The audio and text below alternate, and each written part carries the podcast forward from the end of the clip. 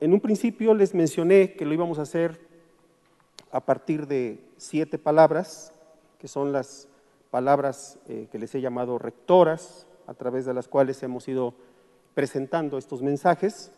Empezamos hablando sobre el tema de la revelación, después la inspiración, hemos hablado ya sobre la redacción del texto bíblico.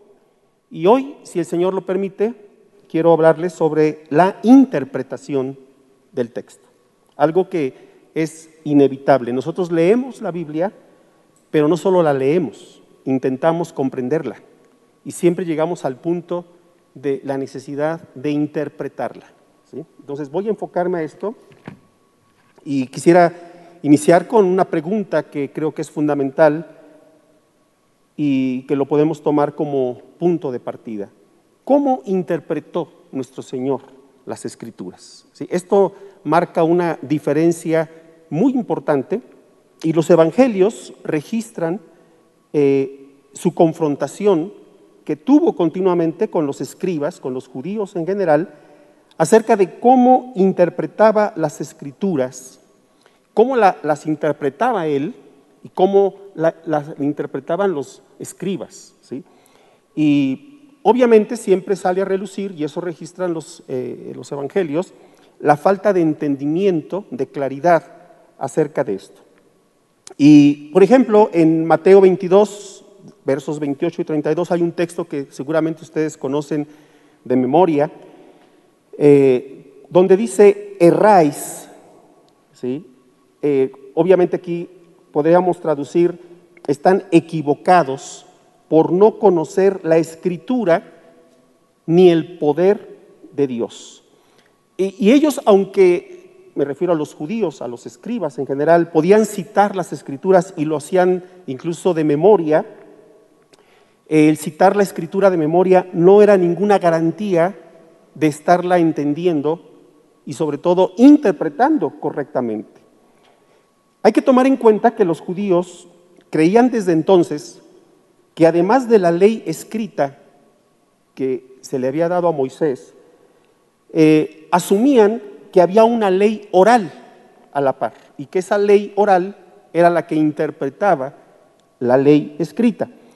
En tiempos de nuestro Señor Jesús, a esa ley oral es lo que los evangelios registran como la tradición de los ancianos, que Jesús cuestionó. ¿Por qué cuestionó Jesús esta tradición de los ancianos? Bueno, porque los judíos eh, afirmaban que esta tradición oral o esta tradición de los ancianos estaba a la par de la ley escrita, incluso muchas veces la defendían como si estuviera por arriba de la misma ley. Por eso nuestro Señor la cuestionó. Bueno, esto no debe sorprendernos a nosotros porque creo que también los cristianos de cualquier generación como lo dijera hace muchos años nuestro hermano Juan Carlos Ortiz, eh, no sé si él viva todavía, pero él se fue muy célebre por un libro que se llama El discípulo, no sé si lo recuerdas, lo leíste alguna vez Ernesto, y ahí él habla, por ejemplo, de las santas tradiciones evangélicas. O sea, nosotros también tenemos nuestras tradiciones que muchas veces las enseñamos a la par de la escritura o por encima de la escritura. Pero los judíos tenían también su hermenéutica. ¿Qué quiere decir esto? Sus principios de interpretación de la Biblia. Incluso había varias escuelas de interpretación, pero esto no quiere decir que ellos siempre la pudieran interpretar correctamente, a pesar de que ellos tenían estos principios hermenéuticos. Y podríamos decir que también el cristianismo, a lo largo de los siglos, eh, ha aplicado principios de interpretación. Podríamos decir que la historia de la iglesia, la historia del pensamiento cristiano, es la historia de cómo se ha interpretado la Biblia a lo largo de los siglos. Y los judíos, igual que cualquiera que intentara interpretar la escritura, y de nuevo apelo a los evangelios, también se equivocaban al interpretarla, eh, tanto en la letra, en lo que dice el texto, como en el espíritu del texto. Digamos que podían ser, y lo eran muchas veces, lo que podríamos llamar literalistas, que no es lo mismo que ser literales cuando se puede y se debe ser literal. Por ejemplo, Podríamos citar un sinfín de ejemplos, pero este en particular creo que lo ilustra. En Deuteronomio 6, versos 8 y 9, encontramos que el Señor le dice a Israel, y hablando de sus mandamientos, hablando de las palabras que le ha revelado, dice, y las atarás como señal en tu mano y estarán como frontales entre tus ojos y las escribirás en los postes de tu casa y en tus puertas, pero pasaron por alto algo que dice antes en el verso 6 y 7, porque los judíos hasta la fecha lo tomaron literalmente y se han colgado la ley en la frente, se la han atado en los brazos, como nosotros hemos escrito o ponemos cuadros con alusiones bíblicas en nuestra casa, pero poco antes dice, y estas palabras que yo te mando hoy estarán sobre tu corazón. o sea, una, una interpretación muy literalista era colgarse la ley. Obviamente el Señor no estaba diciendo eso, sino que la guardáramos, que la observáramos, que la creyéramos, que la practicáramos. Digamos que eran escriturales, pero no espirituales. Hoy diríamos bíblicos. ¿sí? Eh, incluso muchas veces en nuestras discusiones teológicas argumentamos y decimos, bueno, es que hay que ser bíblicos, sí, pero ser bíblicos también puede producir muerte. Digamos que Dios nos pide ser bíblicos, pero ser también espirituales para no matar con la letra. Bueno, hasta el diablo es bíblico. ¿Se acuerdan en, la, descripción que nos da la escritura de las tentaciones? El diablo usa la Biblia para tentar al Señor. Podríamos decir que el diablo a muchos de nosotros nos podría tentar con la misma Biblia y está justificándose en algún texto bíblico. Cuando alguien me dice, hermano, es que la Biblia dice, yo me pregunto, ¿no será el diablo el que me está hablando? ¿Sí? Porque tengo que poner cuidado y no simplemente por apelar al texto bíblico.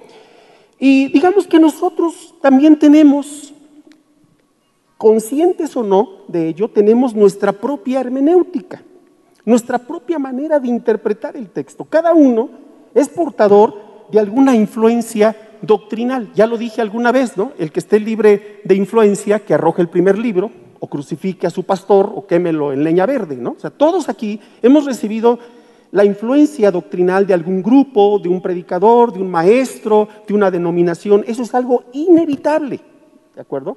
No estoy diciendo que sea algo malo en sí, pero hay que ser conscientes de que tenemos una manera de leer el texto y muchas veces pueden ser nuestros prejuicios y no una hermenéutica sana lo que nos lleve a interpretar el texto. Porque no solamente leemos la Biblia y ya. Hace algún tiempo, ya hace algunos años, un pastor, cuando me oyó hablar sobre el tema de la hermenéutica y de la interpretación del texto, me decía, yo no creo en esas cosas, yo no necesito eso de la hermenéutica.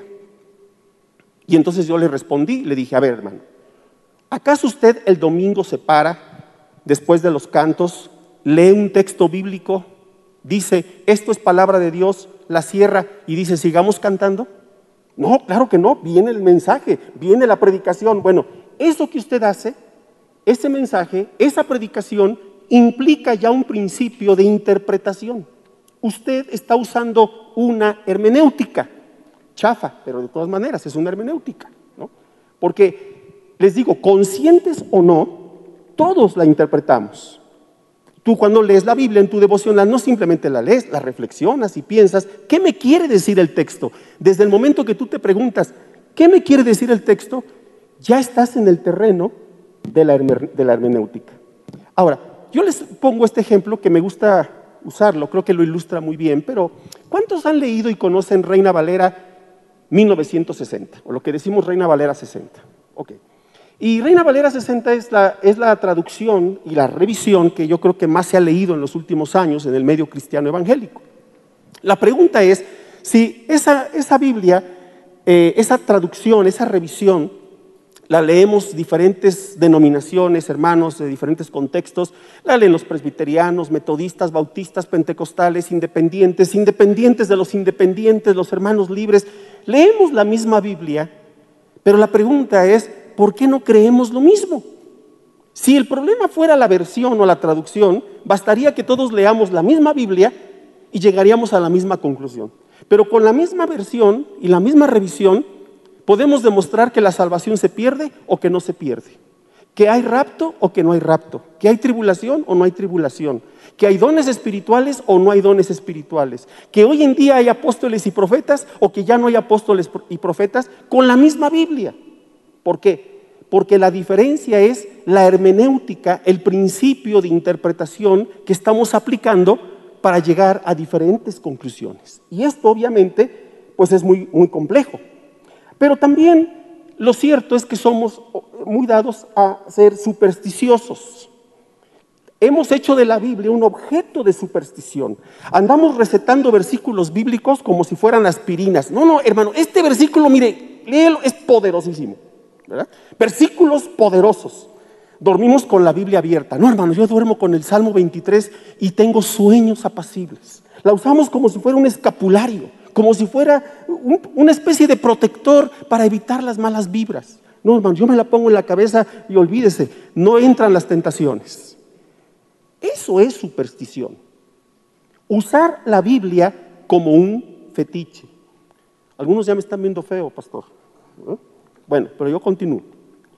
Eh, hace mucho les platicaba eh, esta anécdota que lo ilustra, creo, muy bien. Hace como tres años en el seminario bautista nos visitó el pastor y historiador Pablo Deiros, acababa de publicar su último libro, y nos platicaba una anécdota muy curiosa. Él, no recuerdo dónde estaba, que llegó a un lugar donde lo abordó una hermana y le dijo, hermano, hermano, fíjese que Dios me sanó con su palabra, estoy muy contenta y muy agradecida. Y él pues le dijo, por cortesía, por amabilidad, ah, pues gracias a Dios, hermana, bendito sea su nombre. Y dice que él al final se acercó de la conferencia y le preguntó a la hermana y le dijo, hermana, este, pues yo me quedé con la duda. A, ver, platíqueme, ¿a qué se refiere usted con que Dios la sanó con su palabra? Ay, pastor, ¿qué le platico? Fue un milagro lo que hizo el Señor. Mire, yo tenía ya semanas con un dolor aquí eh, cerca del abdomen. Fui con los médicos y no sabían qué era y, y yo me retorcía del dolor. Y entonces yo orando eh, eh, le pedí al Señor que me sanara y Él me llevó al Salmo 103. Y hermanos, es un salmo poderoso. Entonces, ¿sabe qué hice? Abrí mi Biblia, arranqué el Salmo 103 y me hice un té. Y hermano, santo remedio con ese té. Y el Señor me sanó con su palabra. Y el hermano nos decía, estas cosas pasan en pleno siglo XX y XXI, con nuestros hermanos, que toman la Biblia como si fuera un fetiche. Y esto es algo sumamente peligroso, por supuesto. Pero súmele a eso los que andan ahora en este rollo de la cábala y a cábala de amolar que no saben cómo salir de ahí. Porque andan fascinados. Se encontraron a alguien que les dijo, no hombre, para leer y entender la Biblia tienes que ir eh, eh, al texto hebreo y, tiene, las letras tienen poder y tienen un código secreto y que la cábala, y andan fascinados leyendo, según ellos, la Biblia con este principio que, bueno, en realidad, aunque ellos, eh, quienes lo defienden, dicen que lo usaban los judíos desde la época de Jesús, no es cierto. La cábala es algo que, surge en el misticismo judío por allá del siglo XIII, después de Cristo, y ha ido tomando fuerza en esos últimos tiempos y lamentablemente también entre cristianos. No hay tiempo para explicar con detalle esto, pero hermano, tengamos cuidado, esto no enseña la Biblia, Jesús no enseñó tal cosa, porque nuestro principio de, de interpretación, nuestro principio hermenéutico es Jesús. Por eso él en el Sermón del Monte, el tema principal del Sermón del Monte, ¿cuál es? La ley. Oísteis que fue dicho, mas yo os digo. Y ahí está la interpretación del maestro. Y en Lucas 24, 27, texto al que ya me he referido en otros momentos, dice que comenzando desde Moisés, es decir, la ley, el Pentateuco, la Torá, ¿se acuerdan que les expliqué? Que eso, los primeros cinco libros, y comenzando desde Moisés y siguiendo por todos los profetas, les declaraba en todas las escrituras lo que de él decían. Hermano, aquel momento podríamos decir que fue una clase magistral de doctorado en teología. Imagínate a Jesús diciéndoles a sus discípulos lo que cada libro decía de él. Génesis, Éxodo, Levítico, Números, Deuteronomio. Qué interesante. O sea, llevándolos a todas las referencias donde habla de él. Y en el verso 44 del mismo capítulo dice que les dice a sus discípulos que era necesario que se cumpliese todo lo que está escrito de mí en la ley de Moisés. En la traducción de la nueva versión internacional, en Juan 1.8, hay un texto muy interesante donde dice, y lo voy a leer en la versión de NBI, nadie, Juan 1.8, nadie ha visto jamás a Dios, pero el único Hijo que es Dios, me gusta cómo traduce la NBI literalmente el texto que está en griego, el único Hijo que es Dios y está al lado del Padre, lo ha dado a conocer. Otras versiones traducen que lo reveló o lo dio a conocer, como lo dice esta versión. Pero el texto griego usa una palabra que es la palabra exegásato, que quiere decir explicar, desde donde viene la palabra exégesis. La palabra exégesis está emparentada con la palabra hermenéutica. Exégesis no es otra cosa que explicar o interpretar un texto. O sea, en otras palabras, Juan nos está diciendo que Jesús es la exégesis del Padre. Que Jesús vino a explicarnos y a interpretarnos el corazón de Dios. nuestro principio hermenéutico y exegético es Jesús. No necesitamos de otro principio hermenéutico. Y, vean, hermanos, los judíos en el tiempo de nuestro Señor leían las escrituras en hebreo. Digamos que tuvieron la mejor versión, la mejor revisión, la mejor traducción. Tuvieron la palabra de Dios encarnada frente a sus ojos y la crucificaron, lo mataron. ¿Qué nos espera a nosotros? Imagínate, si tuvieron la palabra de Dios encarnada delante de ellos y ellos que podían leerla en hebreo, erraron, se equivocaron. Ahora, en este tema yo tenía conflicto, ¿qué ejemplo poner de interpretación? Y bueno, me, decidí por el tema del sábado, del Shabbat. ¿Por qué? Porque es un tema de actualidad. He descubierto que muchos cristianos andan muy preocupados y muy confundidos por el tema del Shabbat porque se han encontrado a gente que forma parte de estos grupos llamados mesiánicos y, y quiero aclarar que no todos enseñan esto, pero muchos han provocado confusión terrible y como esta pregunta me la hicieron en un grupo, yo les dije, espérense, porque de eso voy a hablar en algún momento y por eso escogí el tema del Shabbat. Hubiera escogido otros, pero este me parece que es de mucha actualidad. Porque en primer lugar quiero decir que la ley, de acuerdo a lo que dice Juan capítulo 1, poco antes del verso, en, en los más bien adelante del verso 8 que acabo de leer, nos deja ver que la ley no podía llevarnos, ni puede llevarnos a comprender lo que solo por la revelación de Jesús era posible. Porque Juan dice que Jesús se manifestó como alguien lleno de gracia y de verdad. Yo no sé si tú te puedas imaginar a un hombre, a un ser humano lleno de gracia y verdad. Dice en una traducción que acabo de leer, me pareció muy interesante cuando dice que gracia sobre gracia, el, traductor hace un comentario y menciona que es como decir eh, una gracia que es desbordante. La ley no nos da gracia desbordante. El único que nos vino a dar gracia desbordante y la verdad es nuestro Señor Jesucristo. Así que la ley no podía por sí misma dar el sentido correcto de los mandamientos, el espíritu de los mandamientos. Pero en Jesús sí lo tenemos. Hay otro pasaje muy importante que hay que tomar en cuenta, que es Romanos 14, del 4 al 6, donde dice el apóstol Pablo, ¿tú quién eres que, juzgas al criado ajeno? Para su propio Señor está en pie o cae, pero estará firme porque poderoso es el Señor para hacerle estar firme. Eh, eh, y luego dice la, la traducción Biblia de nuestro pueblo, a partir de este texto que voy a leer, dice, este da más importancia a un día que a otro mientras aquel los considera a todos iguales. Cada cual que siga su propia convicción, el que distingue un día del otro, lo hace para el Señor. ¿sí? O sea, eh, Pablo está estableciendo, porque ya desde entonces se venía discutiendo esto, que tenemos que movernos de acuerdo a la convicción y cada uno de nosotros decide hacer una diferencia entre un día y otro. Tenemos fechas que son simbólicas, eso es algo inevitable. Ay, hermano, es que es mi cumpleaños. Y hoy, pues es mi cumpleaños y no trabajo. Bueno, Él le ha dado ese valor al día de su cumpleaños. A lo mejor otros dirán, pues es un día más, como dirán el 16 de septiembre es cualquier otro día. Pues cada quien se para en su propia convicción.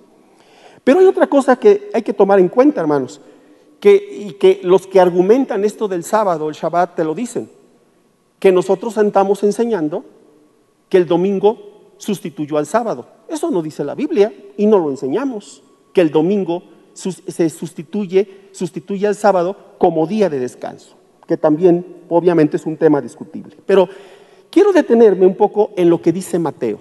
¿Por qué? Porque Mateo, ¿se acuerdan que cuando les compartí algo de él, les decía que él fue un judío que escribe a judíos?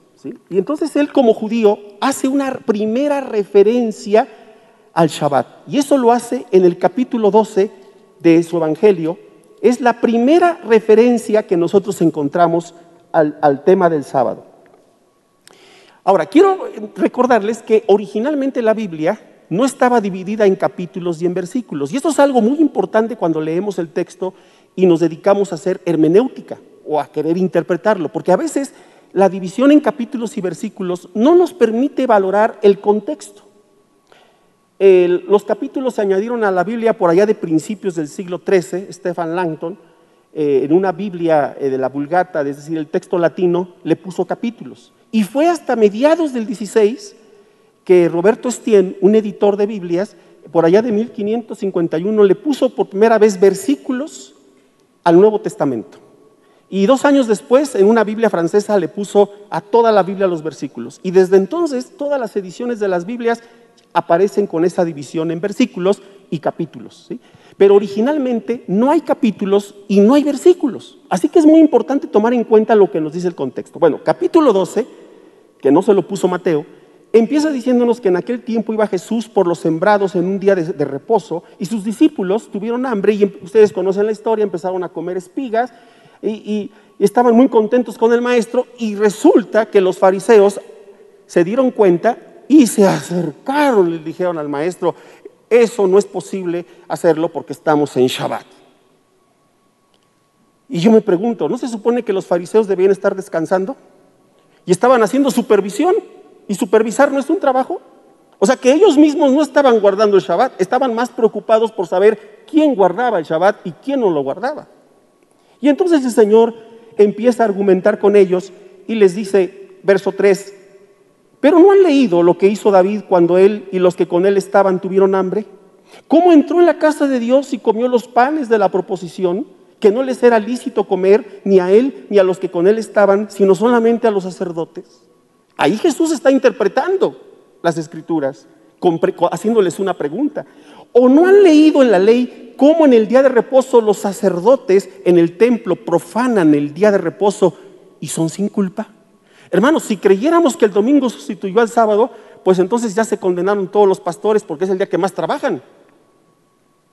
Pero no es así. Jesús quería llevarlos a comprender lo que era realmente el Shabbat. Porque los judíos no habían entendido, como muchos hoy no entienden, que el Shabbat, el sábado, es más que un día. El Shabbat tiene que ver con una, con una persona, tiene que ver con una manera de vivir y con una manera de actuar. ¿Por qué digo esto? Porque si tomamos en cuenta el contexto, antes de que Mateo hable de este episodio, fíjate cómo termina el capítulo 11. No había capítulo 11, no había versículos. Fíjate cómo dice el verso 28 del capítulo 11. Jesús dice, vengan a mí todos los que están trabajados y cargados, y yo les haré descansar. Lleven mi yugo sobre ustedes y aprendan de mí, que soy manso y humilde de corazón, y hallaréis descanso para vuestras almas. Ahora, quiero, quiero decir dos cosas. Primero, la palabra griega que traduce aquí dos veces la palabra descanso es la misma palabra griega que usaron los traductores judíos de la versión griega del Antiguo Testamento para hablar del Shabbat. O sea, ¿se acuerdan que he mencionado la versión griega de los judíos, conocida como la versión de los 70 o Septuaginta, hecha por judíos? Cuando ellos tradujeron del hebreo al griego, usaron la palabra que está usando aquí Mateo, es la misma palabra que se usa en esa versión para hablar del sábado. ¿Por qué les digo esto? Porque si nosotros leyéramos estos versículos y en lugar de leer descanso leemos Shabbat, fíjate lo que sucede. Vengan a mí todos los que están trabajados y cargados y yo les haré Shabbat. Llevad mi yugo sobre vosotros y aprended de mí que soy manso y humilde de corazón y hallarán Shabbat o sábado para vuestras almas. O sea, ¿qué estoy queriendo decir? Que el Shabbat no es un día, el Shabbat es una persona. El Shabbat significa estar en Jesús. De nada te sirve si a ti te quieren decir que debes guardar un día escrupulosamente y no puedes hacer otra cosa más que supuestamente descansar si no has venido primeramente a Jesús. Esto ha traído, y me, apasiona decirlo y me indigna, porque ha causado realmente problema en muchos creyentes sinceros. Y están muy preocupados porque en Shabbat tienen que hacer otras actividades. Y no han entendido precisamente lo que el Señor les decía. En la misma ley, dicen Deuteronomio 5.15, porque tenemos dos versiones de la ley y obviamente tenemos dos versiones del mandamiento que habla del día de reposo. Y en la versión de Deuteronomio 5.15, fíjate cómo dice, da un motivo diferente al que nos menciona en Éxodo. Acuérdate que fuiste esclavo, siervo en tierra de Egipto y que el Señor tu Dios te sacó de allá con mano fuerte y brazo extendido, por lo cual el Señor tu Dios te ha mandado que guardes el día de reposo. Es decir, le está diciendo, les está recordando que ellos habían sido esclavos y que el día de reposo es un, es un día que simboliza su libertad, no su esclavitud. Por eso es una contradicción cuando alguien lo quieren llevar a guardar el Shabbat y en lugar de hacerlo libre, lo hacen esclavo. Mira, Adán dice la escritura que fue creado en el sexto día. ¿Estás de acuerdo? Se acaba la creación. Y al día siguiente, después, y está fresquecito Adán, todavía huele a barro. Al día siguiente, el Señor le dice, ¿qué crees Adán? Hoy es día de descanso. O sea, apenas lo había hecho y lo pone a descansar.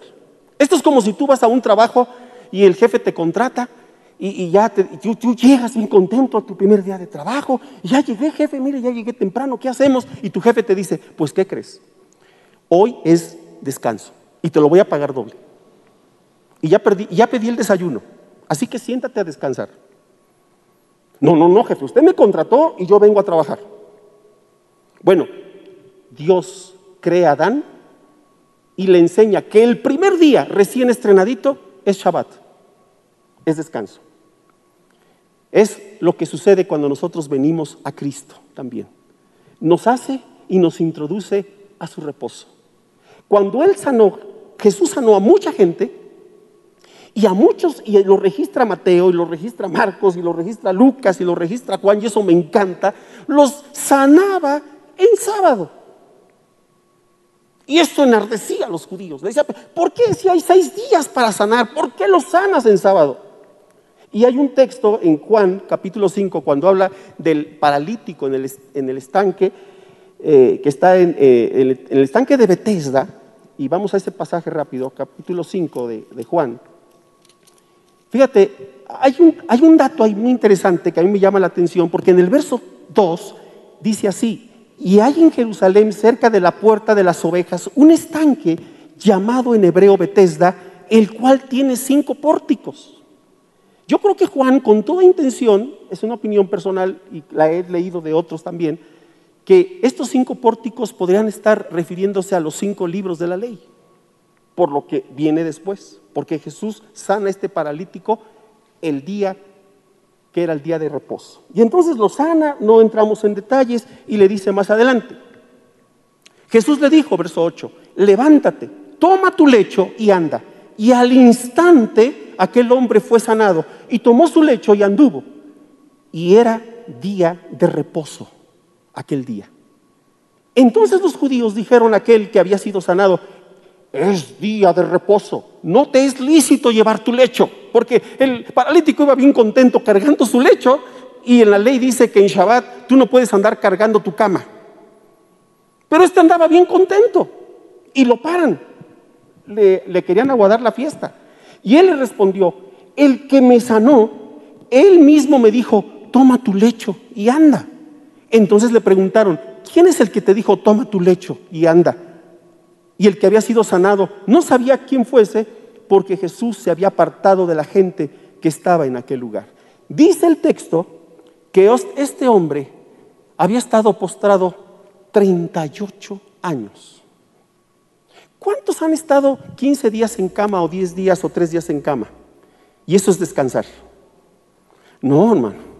Estar más de 5 días, una semana en cama, no es un descanso, es un tormento.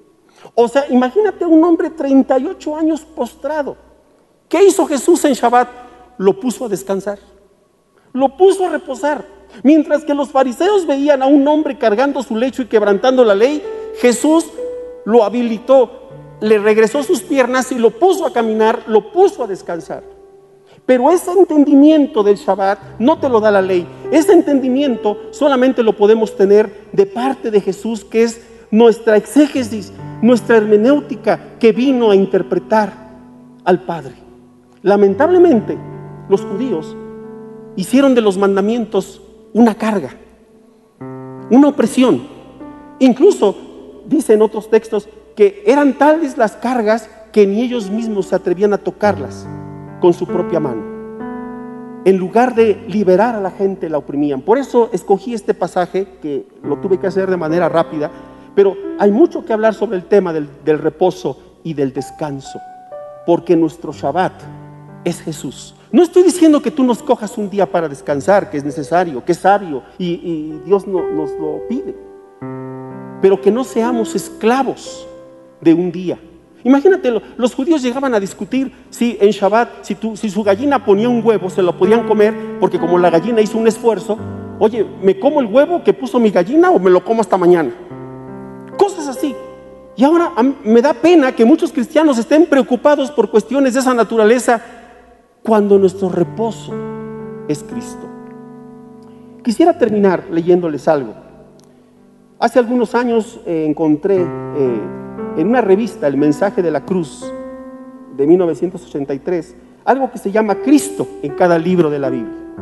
Obviamente el texto que les voy a leer ya está cambiado, está adaptado, ya lo, ya lo alteré en, muchos, en muchas partes, pero quiero compartírselos porque eh, el, el autor, que por cierto era anónimo, trata de llevarnos a pensar y descubrir a Cristo en cada libro de la Biblia. Solamente voy a leerles los textos del Antiguo Testamento, los libros.